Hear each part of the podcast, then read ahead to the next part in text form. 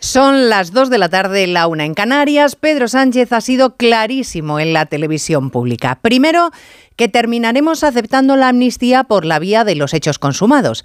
Segundo, que el mecanismo del verificador es necesario porque estamos en una situación excepcional sin especificar por qué es excepcional, salvo para él mismo.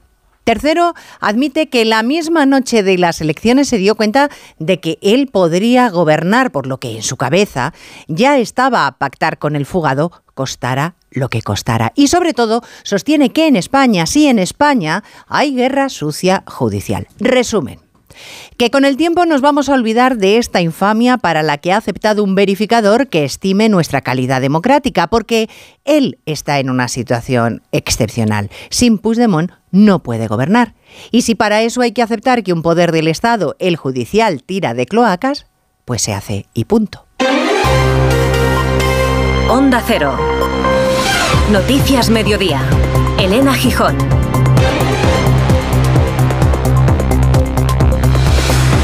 Buenas tardes. El ministro de los Tres Poderes del Estado, Félix Bolaños, se afana hoy en Bruselas en convencer a los comisarios europeos de que la amnistía no contraviene la Constitución ni el Estado de Derecho. Una ley que tiene que pasar su trámite en el Senado. El Partido Popular estudia si utilizar su mayoría para tramitar la norma aportando informes en contra o directamente vetarla. Esta segunda opción tiene un grave problema, según el presidente de la Cámara del Senado, el popular Pedro Rollán, que hoy ha estado con Alsina. De bloquearse, de impedir la tramitación en base al artículo 90 de la Constitución. El Congreso de los Diputados podría interpretar que al no haberse producido un veto, puesto que si no se tramita es imposible establecer un veto, quedaría automáticamente aprobada y consiguientemente se elevaría a su majestad para su posterior firma, para que fuera sentenciada la ley. Y saldría adelante sin problemas en el Congreso de los Diputados. Decía Rollán que espera que Vox sea consciente de esta circunstancia, mientras el presidente del Gobierno defendía la medida en la televisión pública porque dice que será buena para España, porque cuando pasen los años toda esta polémica se habrá diluido. Y lo del lawfare pues no le parece ningún escándalo, es más, certifica que existe en España la guerra sucia judicial. Se han instrumentalizado instituciones públicas de nuestro país definitivamente. Se ha, instrumentalizado la policía, desgraciadamente, en nuestro país para perseguir adversarios políticos, para ocultar pruebas en causas judiciales eh, que eh, afectaban al Partido Popular, definitivamente. Eso es la operación Kitchen. Y confiesa que el domingo electoral, al ver que el PP y Vox no sumaban, ya se vio él en, en Moncloa. Vamos, que esa noche ya estaba en su cabeza el pacto con Puigdemont. Todo con tal de que no gobierne la derecha. Los populares que hoy han organizado unas jornadas en el Congreso en las que el expresidente del Constitucional, Pérez de los Cobos, ha calificado la ley de amnistía como un enorme desafío al orden constitucional. Y mientras, ante su grupo parlamentario, Feijó ha dicho que no piensa callar ante la compra de la presidencia del gobierno a cambio de impunidad. Desde luego la oposición del primer partido no se puede decidir en otros partidos y desde luego la oposición al gobierno no se puede decidir en el gobierno. Pueden intentar controlar todos los organismos, todos los poderes y todos los resortes del Estado, pero a nosotros no nos van a controlar ni nos van a tutelar. Además, el Consejo General del Poder Judicial ha tomado esta mañana una decisión relevante que les adelantábamos a la una de la tarde y que ahora apuntamos. Titulares con María Hernández y Paloma de Prada. Por ocho votos a siete, el Pleno del Consejo ha concluido que García Ortiz no es idóneo para ocupar el cargo de fiscal general. El Supremo consideró que abusó de su poder para ascender a su antecesora Dolores Delgado. Es la primera vez que más vocales del órgano de gobierno votan en contra del candidato propuesto por el gobierno. El ministro de Exteriores, José Manuel Álvarez, traslada a su homólogo israelí el deseo de mantener buenas relaciones entre ambos países tras el choque diplomático de la semana pasada. Ambos se han reunido en persona en el marco del encuentro de ministros de la OSCE. Así, la mitad de los adolescentes españoles admite que nunca ha recibido educación sexual ni en su entorno educativo ni tampoco en su familia. Según un estudio de la FAD y el Centro Reina Sofía, cuatro de cada diez confiesan haber tenido contacto con el porno por primera vez a los 13 años. Una mujer de 34 años se encuentra en coma después de que su pareja haya incendiado el domicilio donde se encontraba la víctima junto a su hijo, al hijo de ambos de cuatro años que tiene heridas leves. Ha sucedido en el municipio tinerfeño de Arona y el agresor ha sido ya detenido. 20.000 especies de abejas. La película de Estivaliz Urresola la arrasa con 15 candidaturas en la lista denominadas a los Goya, la Sociedad de la Nieve de Juan Antonio Bayona con 13 y Saben aquel de David Trueba con 11 les siguen en la lista. La ceremonia será el 10 de febrero en Valladolid. La Fiscalía de Varsovia acusa de perjurio al expresidente de Polonia y premio Nobel de la Paz, Lech Walesa, que negó en un juicio su supuesta colaboración con el gobierno comunista polaco. Ha determinado que firmó varios de los documentos e informes en los que basó su defensa. En cuanto al tiempo, despedimos el último día del otoño climatológico con lluvias y viento en prácticamente todo el país. Cristina Rovirosa. Tras golpear a las Islas Británicas, un frente atlántico pone ahora el foco sobre la península y Canarias. Aquí no será tan combativo, de hecho solo dejará lluvias abundantes en la zona centro, Castilla y León y Extremadura, pero eso sí, afectará a toda la península moviéndose diagonalmente desde Huelva hasta Cataluña. En Galicia la borrasca será fugaz, pero el viento zarandeará aquello que se le ponga por delante en el Cantábrico, Mediterráneo y montañas del interior. Las máximas se mueven entre los 26 grados de Valencia y los 11 de Lugo. No te pierdas las condiciones excepcionales de financiación en todos los modelos Opel. ¿Demasiado rápido? Es que son los Flash Days de Opel, así que mejor date prisa. Condiciones excepcionales de financiación en todos los modelos Opel, solo del 15 al 30 de noviembre. Financiando con Stellantis Finance hasta el 30 de noviembre. Consulta condiciones en opel.es. Onda Cero cierra 2023 con más de 2 millones de oyentes diarios al incorporar 184.000 nuevos seguidores. Es su mejor cierre de año desde 2016, Paloma de Prada. Carlos Alsina, al frente de más de uno, anota el mejor final de año de toda su historia con 130.000 nuevos oyentes. Cada día le siguen cerca de un millón y medio de personas. Julia Tero, con Julia en la Onda, alcanza en 2023 los 542.000 oyentes. Este año es el segundo programa vespertino más escuchado de la radio española. La brújula de Rafa La Torre sigue creciendo, incorpora 29.000 nuevos oyentes y se sitúa ya en los 422.000. Es el informativo de tarde-noche que más ha crecido durante 2023. Noticias Mediodía con Elena Gijón también crece hasta los 180.000 con respecto a la anterior ola. Por fin no es lunes con Jaime Cantizano. Incorpora este año unos 100.000 nuevos seguidores. Es el magazine matinal de fin de semana que más ha crecido en 2023. El nuevo Radio Estadio Noche con Rocío Martínez y Edu Pidal se estrena con 21.000 nuevos seguidores y roza los 190.000 oyentes. Radio Estadio con Edu García crece 70.000 oyentes, siendo el programa deportivo de fin de semana que más ha crecido durante el año. La radio hablada española alcanza sus mejores índices de audiencia desde hace 27 años. Noticias Mediodía, Onda Cero.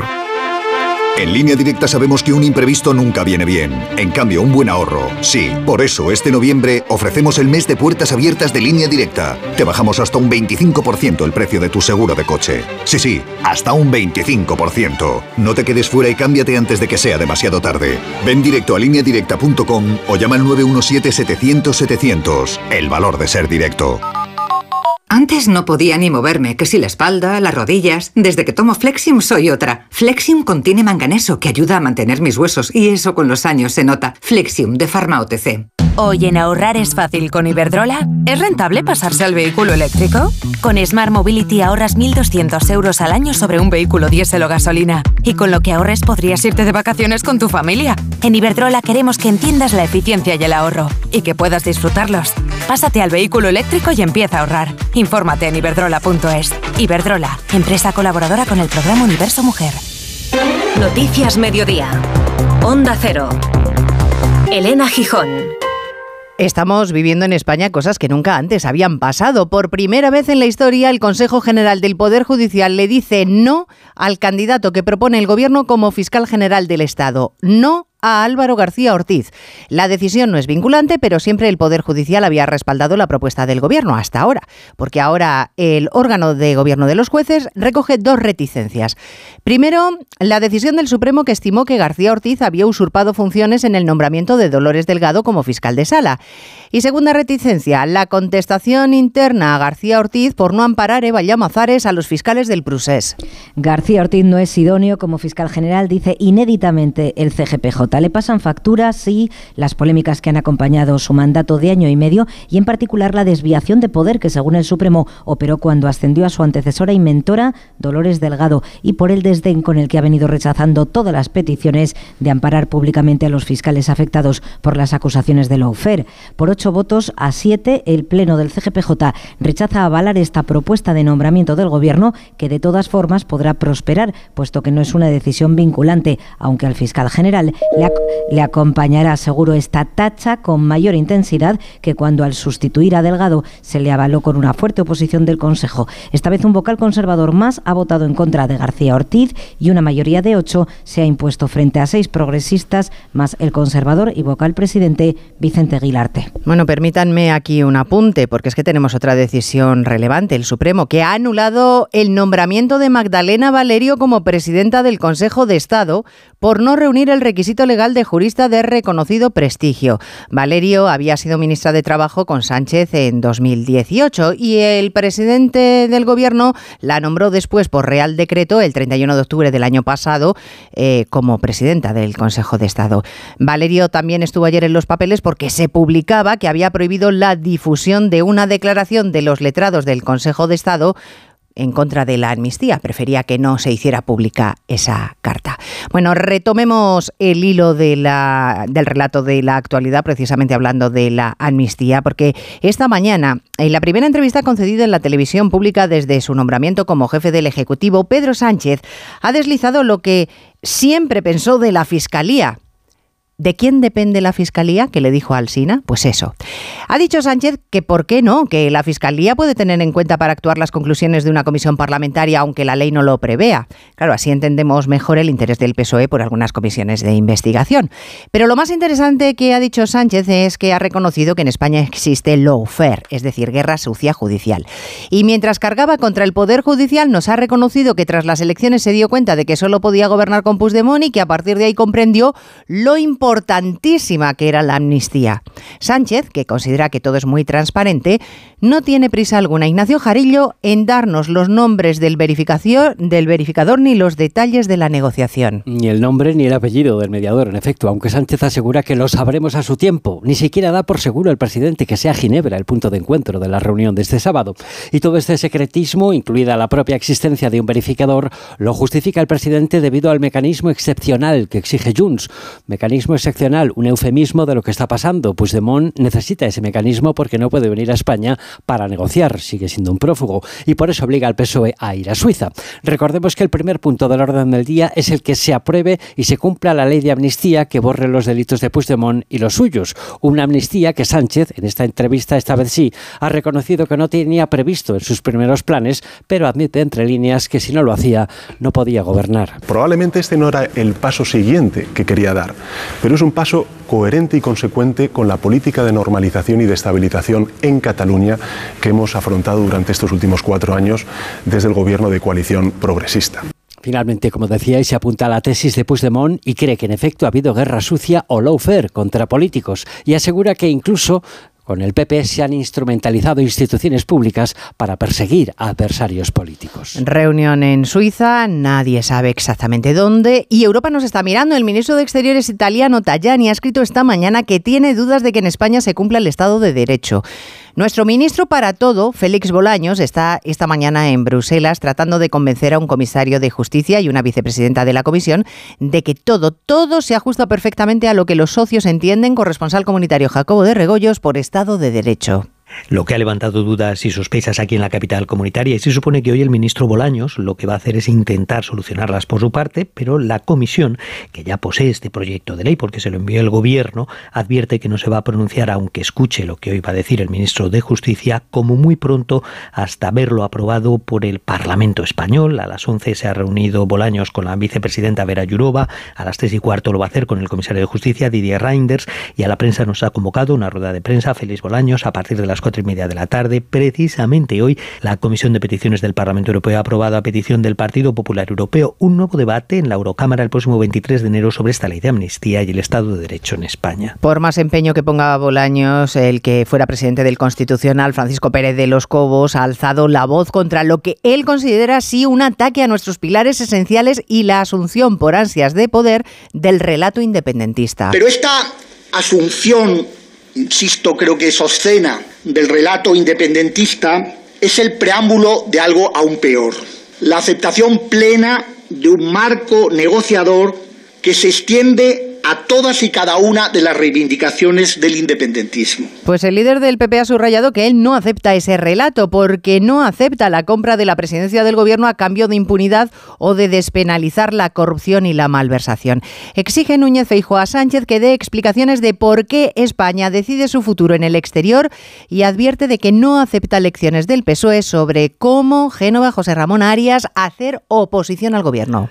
No voy a permitir que ni, tutelas de Sánchez, ni del gobierno, ni de sus satélites. Haremos una oposición proporcional y proporcionada al gobierno más radical de los 45 años de democracia. Palabras de Núñez Fijo ante su comité ejecutivo en el que ha pedido conocer dónde está negociando el gobierno el futuro de nuestro país. Exigimos conocer la verdad de dónde se está gobernando en España. ¿Por qué España tiene que negociar su futuro en el extranjero? ¿Quiénes son los mediadores? ¿Qué están negociando? cuántas veces y qué cosas se van a negociar y quién va a pagar lo que se está negociando fuera del Congreso y del Senado, incluso fuera del gobierno de nuestro país. El líder popular ha presidido el comité ejecutivo de su partido que ha avalado la nueva estructura diseñada para servir, dice, a los españoles y para no dejarse arrebatar ninguna bandera ni para callarse ante todos los desmanos, desmanes que cometa este gobierno. Bueno, y quien piense que con la amnistía redactada como está el se conforma, pues se equivoca una vez más. Una de las cosas que Puigdemont quiere atar en las reuniones de Suiza es que él sea amnistiado por terrorismo incluso antes de que pudiera ser condenado por tal cosa. Pero puede suceder que sea condenado por eso, por terrorismo, si es que al final el Supremo falla que, como sostiene García Castellón, el juez, eh, Puigdemont estaba a la cabeza de Tsunami Democratic. Así que ahora se trata de atar la amnistía del por lo que pueda pasar. Noticias Mediodía. Hay dos tipos de motoristas. Los moteros que aparcan en la puerta y los mutueros, que hacen lo mismo, pero por menos dinero. Vente a la mutua con tu seguro de moto y te bajamos su precio sea cual sea. Llama al 91 555 5555. Hay dos tipos de motoristas, los que son mutueros y los que lo van a ser. Condiciones en mutua.es. ¿Este cochinillo solo en 50 minutillos? Pues sí, con fácil y crujiente. De tabladillo el cochinillo. Abres, lo pones en el horno y en un momentillo, como en el restaurante. Pues para estas navidades con el grupillo Triunfillo. Y si lo compras en tabladillo.es, te lo traen desde Segovia a casa. ¡Gratis! Escoge otro camino. Ven al lugar donde las playas no tienen fin, donde la naturaleza no termina nunca el lugar de interminables momentos en familia, de deportes nuevos cada día, de cafés tranquilos y largas sobremesas. En Vera, todas las posibilidades son infinitas. Infinitamente Vera. Infinitamente tú. Noticias Mediodía. Onda Cero. La deuda de las administraciones públicas crece en unos 165 millones de euros al día. Si la repartimos, equivale a 29.500 euros por habitante según cálculos del Instituto Juan de Mariana. Ahora mismo España ha agotado todos sus recursos y hasta finales de año estaremos viviendo Margarita Zavala del crédito. O lo que es lo mismo, a partir de hoy, para seguir funcionando, hay que incrementar la deuda del conjunto de las administraciones públicas, como ha explicado a Onda Cero Manuel Llamas, director del Instituto Juan de Mariana, que nos recuerda a cuánto tocamos por persona. Si dividiésemos toda la deuda pública que existe en España entre eh, todos los habitantes, eh, entre todos los españoles, eso supondría una carga para cada español de 29.500 euros. Según sus datos, además, España es el segundo país de la Unión Europea que más ha incrementado su deuda pública desde el año 2019. Ahora está casi en el 110% del Producto Interior Bruto. No cesan los esfuerzos internacionales para que se mantenga la tregua en Gaza, que se ha prolongado un día más hasta mañana. En ello está el responsable de Exteriores de Estados Unidos, Anthony Blinken, en su cuarta visita a Israel desde que se inició la guerra. La tregua, sin embargo, se tambalea después de que esta mañana jamás haya atentado en Jerusalén. Corresponsal Hanna Beris. No necesariamente ambas arenas están relacionadas, aunque en ambos casos se trata tanto de Gaza como de Jerusalén de una situación de lucha contra el terrorismo de Hamas. En Jerusalén, en efecto, hubo un atentado terrorista temprano en la mañana que tuvo como cruento saldo tres civiles muertos y eh, casi una decena de heridos, algunos de gravedad. Los dos atacantes fueron neutralizados por soldados que se encontraban cerca y que vieron lo que estaba ocurriendo.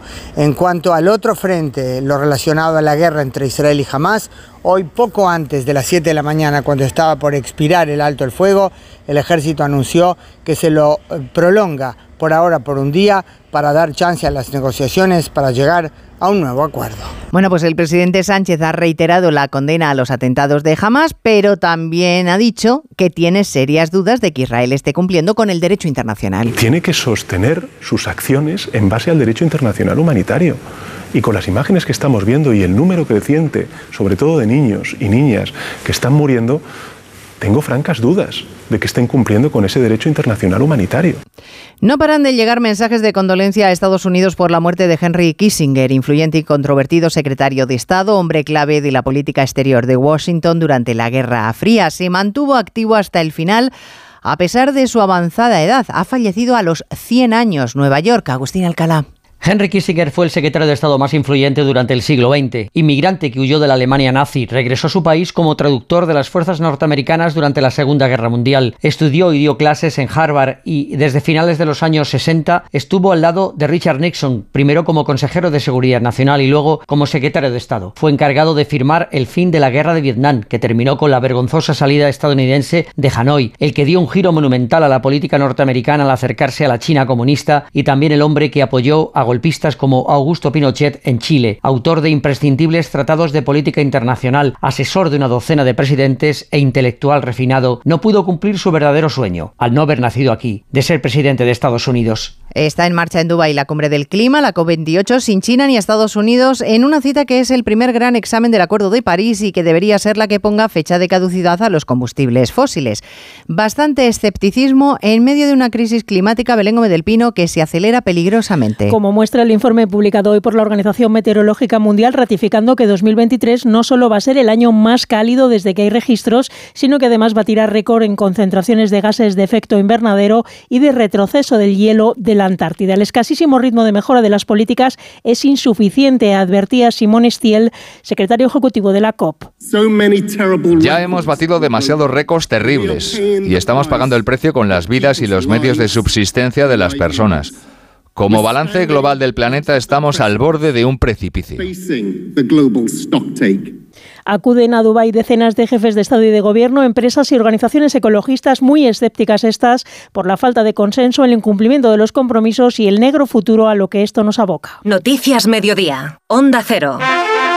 El seguro de hogar de línea directa ahora también se ocupa de todo lo importante en caso de que ocupen tu vivienda, para que estés tranquilo cuando no estás en casa. Te acompañamos durante todo el proceso, sí, sí, de principio a fin, desde la asistencia en las gestiones jurídicas hasta la rehabilitación de tu vivienda una vez recuperada. Cámbiate y te bajamos el precio de tu seguro sí o sí.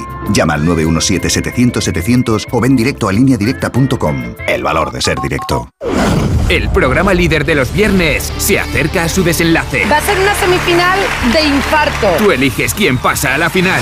Llega la semifinal en directo. La voz. Mañana a las 10 de la noche en Antena 3. La tele abierta. En Spoticar, el líder europeo en vehículos de ocasión, cumplimos tres años de lanzamiento en España Por eso, durante este mes te ofrecemos tres años de garantías y financias tu vehículo de ocasión. Visita uno de nuestros 200 concesionarios o reserva tu coche en spoticar.es. Financiación ofrecida por Stellantis Financial Services.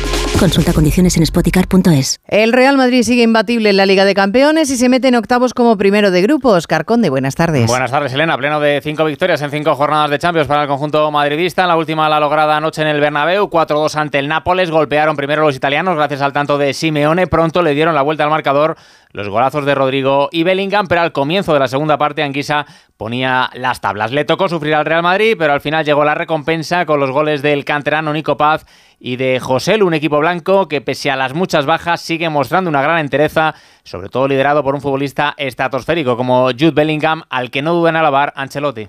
La verdad es que Bellingham sorprende cada día.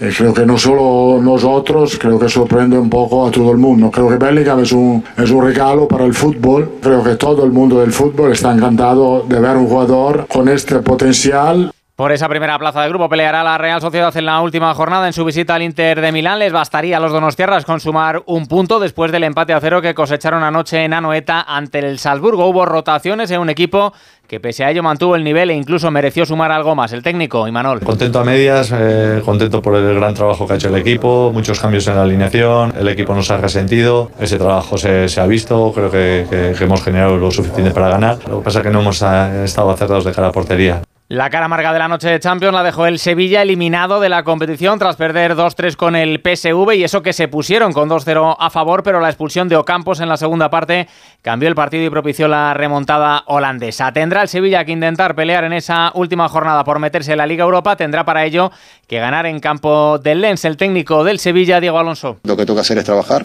es trabajar fuerte, es seguir creyendo, es empujar, porque si jugamos como jugamos los primeros 60 minutos, eh, evidentemente deberíamos tener mucho más puntos, mucho más recompensa de lo que tenemos hoy. Pero hay que seguir trabajando, creyendo, ajustando. Turno para la Liga Europa con los partidos de Betis y Villarreal, en los que ambos pueden sellar su pase a la siguiente ronda. Los verdiblancos visitan al Esparta de Praga, mientras que los castellonenses van a recibir al Panathinaikos en la cerámica. Los entrenadores, el bético Pellegrini y el amarillo Marcelino. Enfrentamos a un rival en su casa que juega muy bien al fútbol, que tiene buenos jugadores y que también está buscando el mismo objetivo nuestro que es clasificar para la, para la siguiente ronda. Lo importante es que nosotros estemos eh, absolutamente convencidos de intentar ser mejores, de, de ser ganadores. Lo que sí es importante es para nosotros ganar porque nos clasifica y sabemos de la dificultad, pero queremos ganar. Recordad también que ayer se disputó el partido aplazado de liga entre Mallorca y Cádiz con empate a uno que no dejó satisfecho a ninguno de los dos equipos. Ambos siguen cerca de la zona de descenso. La selección española femenina de fútbol ha viajado esta mañana hasta Pontevedra, donde mañana se mide a Italia en partido de la Liga de Naciones. Además, en el Mundial Femenino de Balonmano, la selección española debutó ayer con victoria 34-17 ante Kazajistán y en baloncesto tenemos hoy partido con presencia española en la Euroliga, el que el líder invicto, el Real Madrid, va a disputar en cancha del Fenerbahce turco. Malware, spam, phishing, ransomware, malware, phishing, phishing. En 2022, los ciberataques crecieron un 38% en todo el mundo. Google abre un nuevo centro de ciberseguridad en Málaga para investigar, desarrollar herramientas y colaborar con instituciones y expertos. Más seguridad con Google. Hola familia, hoy vengo a presentaros mi nuevo libro, Cocina de 10 con Carlos Arguiñano. Crema de brócoli y calabacín, arroz con alcachofas o lasaña de pollo. Cocina de mercado, sana y con resultados sobresalientes. Cocina de 10 con Carlos Arguiñano. 598 recetas sencillas de hacer y muy ricas de comer. Editorial Planeta. ¿Y pásalo de 10 cocinando? No te pierdas las condiciones excepcionales de financiación en todos los modelos Opel. ¿Demasiado rápido? Es que son los Flash Days de Opel, así que mejor date prisa. Condiciones excepcionales de financiación en todos los modelos Opel, solo del 15 al 30 de noviembre. Financiando con Stellantis Finance hasta el 30 de noviembre. Consulta condiciones en opel.es. Hace solo un minuto escuchábamos estas declaraciones de Pedro Sánchez realizadas esta mañana en televisión española. Tiene que sostener sus acciones en base al derecho internacional humanitario. Y con las imágenes que estamos viendo y el número creciente, sobre todo de niños y niñas que están muriendo, tengo francas dudas de que estén cumpliendo con ese derecho internacional humanitario. Se refería a Israel y a la actitud que está teniendo de repuesta al acto terrorista de Hamas eh, el pasado 7 de octubre. Pues bien, Israel acaba de convocar a la embajadora española en el país a una reunión de reprimenda, y es textual, en razón de las declaraciones, estas declaraciones de Pedro Sánchez. El primer ministro israelí Benjamín Netanyahu, y también es textual, ha ordenado al ministro de Exteriores Eli Cohen que invite a la embajadora española en Israel a una conversación de reprimenda tras la vergonzosa declaración, así la califican, de Sánchez, el día en que los terroristas de Hamas están matando a israelíes en Jerusalén. Saben que esta mañana ha habido un atentado que de momento se ha saldado con la muerte de tres personas y se provocando heridas a otras seis. Así que Israel ha llamado a una reunión de reprimenda otra vez aunque en este caso subimos en el escalafón del desagrado israelí. Seis de cada diez jóvenes en España consumen pornografía y cerca de la mitad reconoce que ha intentado reducirlo, pero no ha podido, según el último informe de la Fundación FAT. La edad media de inicio se sitúa en los 13 años y se constata, Francisco Paniagua, que influye cada vez más en conductas violentas. Sí, ese porno al que acceden muchas veces de forma involuntaria, pero al que les llevan links de los contenidos que ven habitualmente los jóvenes, les lleva a interpretar muchas veces un sexo que no es el real en la vida, más violento con prácticas de riesgo. Lo que preocupa a los autores del estudio es que ese porno llega a los menores cada vez antes, incluso en edades escolares, como explica el sociólogo del Centro Reina Sofía de Faz Juventud, Alejandro Gómez Miguel. Entendemos que más o menos entre los 7 y 8 hay ya gente, un porcentaje pequeñito de, de jóvenes que accede a pornografía. Esto no necesariamente es activo, no es eh, buscado, sino muchas veces es involuntario ¿no? este contacto. Pero la mayoría, la media aproximadamente, son los 13 años. Es un poco antes en el caso de los chicos, un poco después en el caso de las chicas, más, o menos un año de diferencia. Un 12% de los jóvenes reconoce que consume pornografía a diario. Y ya conocemos las películas que competirán por los Goya en estos premios este año. 20.000 especies de abejas, ópera prima de Estíbaliz Urresola con 15 nominaciones y La Sociedad de la Nieve de Juan Antonio Bayona con 13 son las favoritas. Saldremos de dudas el 10 de febrero en Valladolid. En la realización técnica ha estado Dani Solís y en la producción Cristina Rovirosa. Volvemos a las 3. Gracias por estar ahí. Muy buenas tardes. En Onda Cero, Noticias Mediodía, con Elena Gijón.